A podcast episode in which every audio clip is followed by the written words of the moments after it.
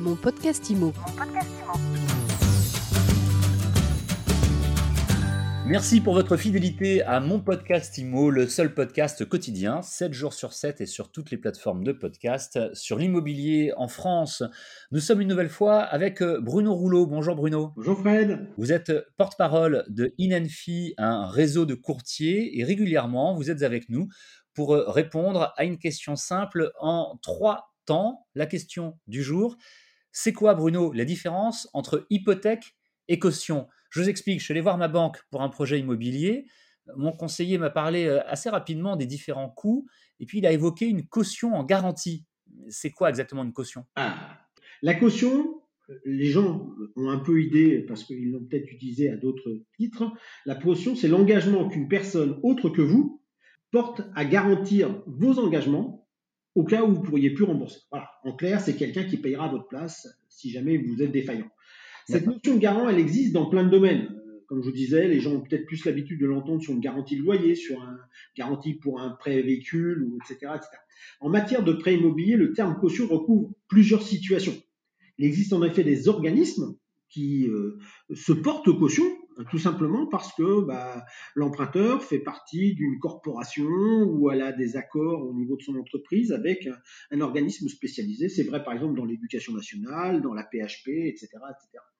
Donc, euh, c'est souvent euh, ce terme-là que le vocabulaire des banques utilise. Mais c'est vraiment le plus souvent le, vocabulaire que les banquiers utilisent. C'est un raccourci pour désigner euh, à ce moment-là ces organismes-là. Mais il y a aussi les organismes de cautionnement mutuel, qui sont des organismes qui se portent garant, c'est leur métier, d'emprunteurs dans le cadre d'un projet en contrepartie d'une cotisation qui vont payer euh, au début et puis euh, qui sera parfois restitué, parfois pas, euh, au terme du crédit ou au moment de son remboursement. Ça va dépendre de l'organisme. Très bien, merci Bruno. J'avais pourtant cru comprendre que les garanties en matière de crédit immobilier s'appelaient plutôt des hypothèques. C'est pas ça Il y a une différence? Oui, il y a une grosse différence, mais l'hypothèque est une autre forme de garantie, hein, tout comme le privilège de prêteur de donnier, qui sont des termes un peu abscons pour la plupart des personnes, mais ce sont des formes de garantie sur les prêts et notamment sur les prêts immobiliers. Alors, L'hypothèque et, toutes ces formes déclinées sont des garanties de ce qu'on appelle les réels, c'est-à-dire qu'elles portent sur un, bien immobilier, sur un logement, euh, sur un actif immobilier. Tandis que la caution est une sûreté dite personnelle en termes de droit, c'est-à-dire que c'est une personne qui se porte garante pour l'autre, comme je l'ai expliqué jusqu'à présent. Donc les différences, elles sont nombreuses, hein, juste au-delà simplement de la nature juridique qu'on vient d'évoquer.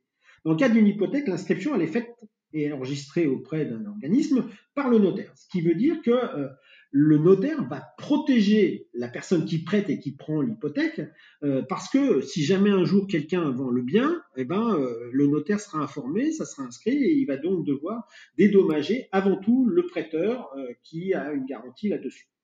Tandis que sur cette hypothèque, si jamais vous faites une levée, donc pour pouvoir désintéresser, ben vous allez avoir des coûts. Vous avez des coûts à l'inscription, vous avez des coûts à la levée. Cela dit, ce n'est pas des coûts qui sont sur ce qui reste dû, mais sur le montant qui a été enregistré à l'origine. Donc il peut y avoir parfois des montants pas prévus et donc euh, des coûts assez élevés.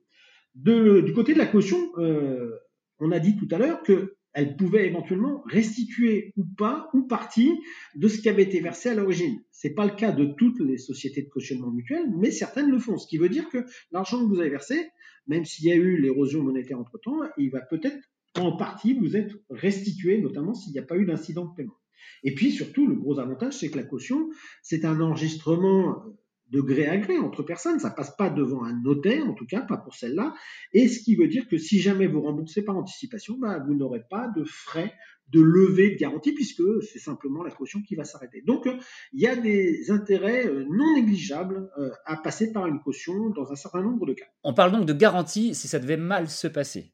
Mais moi, j'ai l'intention que ça se passe bien, a priori. Hein. Du coup, est-ce que j'ai le choix, Bruno, dans la décision de la garantie que la banque va me proposer? Eh ben, fait, je vous souhaite de toute façon que ça se passe bien pour plein de choses, mais c'est sûr que de son côté, la banque, elle, elle n'est jamais certaine au début que tout se passera bien, surtout que sur la durée moyenne des prêts immobiliers en France, on est plus près aujourd'hui de 21 ans, ce qui est quand même une durée relativement longue, même si on sait que la durée réelle de détention courte, mais en tout état de cause, la banque, elle ne peut pas estimer totalement la part de risque qu'elle va porter sur vous au moment de la durée totale du crédit.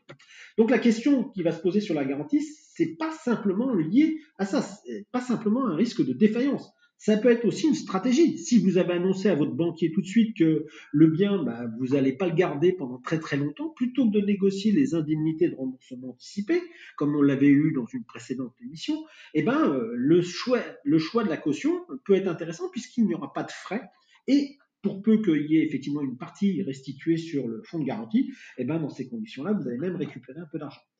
Deuxième chose, c'est que euh, si jamais on a des, opérations qui sont imprévu. Là aussi, euh, peut-être que euh, le sujet de la caution va lui donner plus de souplesse que euh, si jamais il y a la, garantie hypothécaire qui, elle, sera de toute façon inscrite pour la durée initiale du crédit. Et notamment, je parlais de la modulation de crédit dans une précédente émission également. Cette modulation va permettre de raccourcir la durée du crédit, mais si la garantie hypothécaire est prise sur la durée initialement prévue du crédit, vous n'allez pas gagner là-dessus. Il va falloir attendre qu'il y ait une échéance plus un an, euh, l'échéance initiale plus un an. La caution est beaucoup plus souple. Donc, caution hypothèque, pas le même combat, c'est plutôt une question de situation et de projet que vous avez. Merci pour euh, vos explications, pour euh, votre éclairage, Bruno Rouleau. Merci Fred. Je rappelle que vous êtes le porte-parole de Inenfi, un, un, réseau de courtiers. Vous avez répondu aujourd'hui à cette question. C'est quoi la différence entre hypothèque et caution, vous retrouvez sur mon podcast IMO d'autres épisodes que nous avons pu enregistrer ensemble, d'autres réponses concrètes à des questions que nous avons posées. Et on vous retrouve évidemment bientôt pour un nouvel épisode sur toutes les plateformes de podcast et sur internet sur mysweetimo.com. À bientôt. Mon podcast Mon podcast IMO.